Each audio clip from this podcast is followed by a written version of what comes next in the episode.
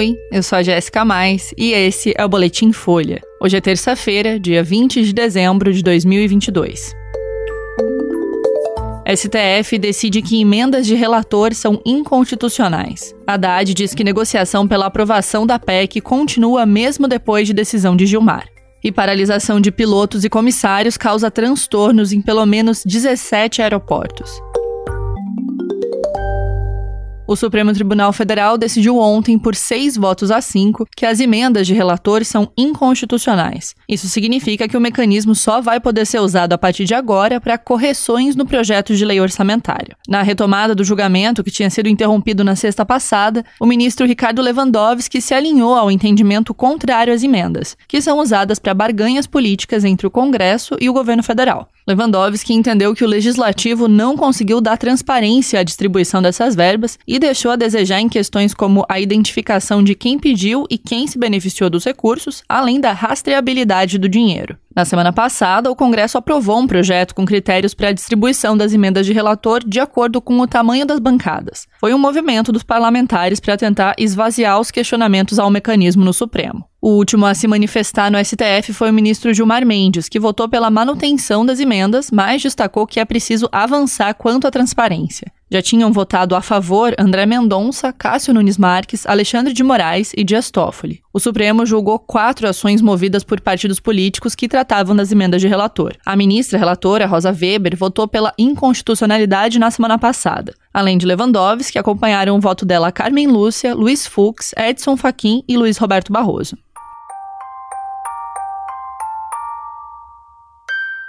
O futuro ministro da Fazenda, Fernando Haddad, disse ontem que a negociação do governo eleito para a aprovação da PEC da transição continua. A declaração foi dada depois de o ministro do STF, Gilmar Mendes, decidir por liminar que o Bolsa Família pode ficar fora do teto de gastos. Segundo Haddad, a decisão de Gilmar traz conforto para os beneficiários do programa em meio a um desentendimento no Congresso. O texto da proposta já foi aprovado no Senado e aguarda a votação na Câmara, que pode acontecer hoje. No domingo, Gilmar Mendes decidiu que a manutenção do Auxílio Brasil, que vai voltar a se chamar Bolsa Família, pode ser feita com a abertura de crédito extraordinário no ano que vem. Ele também determinou que essas despesas não estão submetidas ao teto de gastos. Gilmar atendeu parcialmente a um pedido apresentado pelo partido Rede Sustentabilidade. Diante do impasse com o Congresso para a aprovação da PEC, alguns integrantes do PT avaliavam que o governo eleito deveria acionar alternativas. A autorização para o crédito extraordinário é uma delas. Mas Haddad disse ontem que a PEC continua sendo prioridade. O futuro ministro afirmou que a proposta dá robustez e, segundo ele, indica o caminho a ser tomado para resolver o rombo deixado pela gestão Bolsonaro nas contas públicas.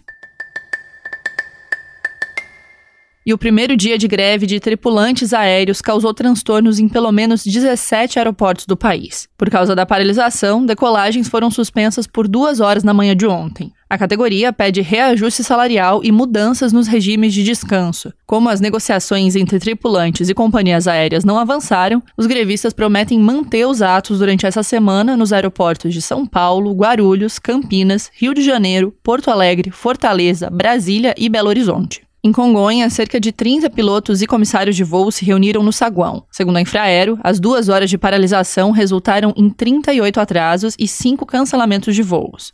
No aeroporto Santos Dumont, no Rio de Janeiro, foram registrados 13 atrasos e 6 cancelamentos. E em Brasília, foram 40 voos atrasados e 3 cancelados. Como as manifestações também causaram transtornos nas chegadas de outros aeroportos, ao todo 17 locais tiveram voos atrasados. Segundo as administradoras, a maior parte das operações voltou ao normal no final da manhã. A mobilização de ontem terminou às 8 horas e deve continuar nos próximos dias caso não haja acordo. Esse foi o Boletim Folha, que é publicado de segunda a sexta. Nessa semana e na próxima, o boletim vai ao ar sempre de manhã cedinho. A edição do fim da tarde volta no começo do ano. A produção é de Ângela Boldrini e Magé Flores e a edição de som é de Tomé Graneman. Essas e outras notícias você encontra em folha.com. Até amanhã!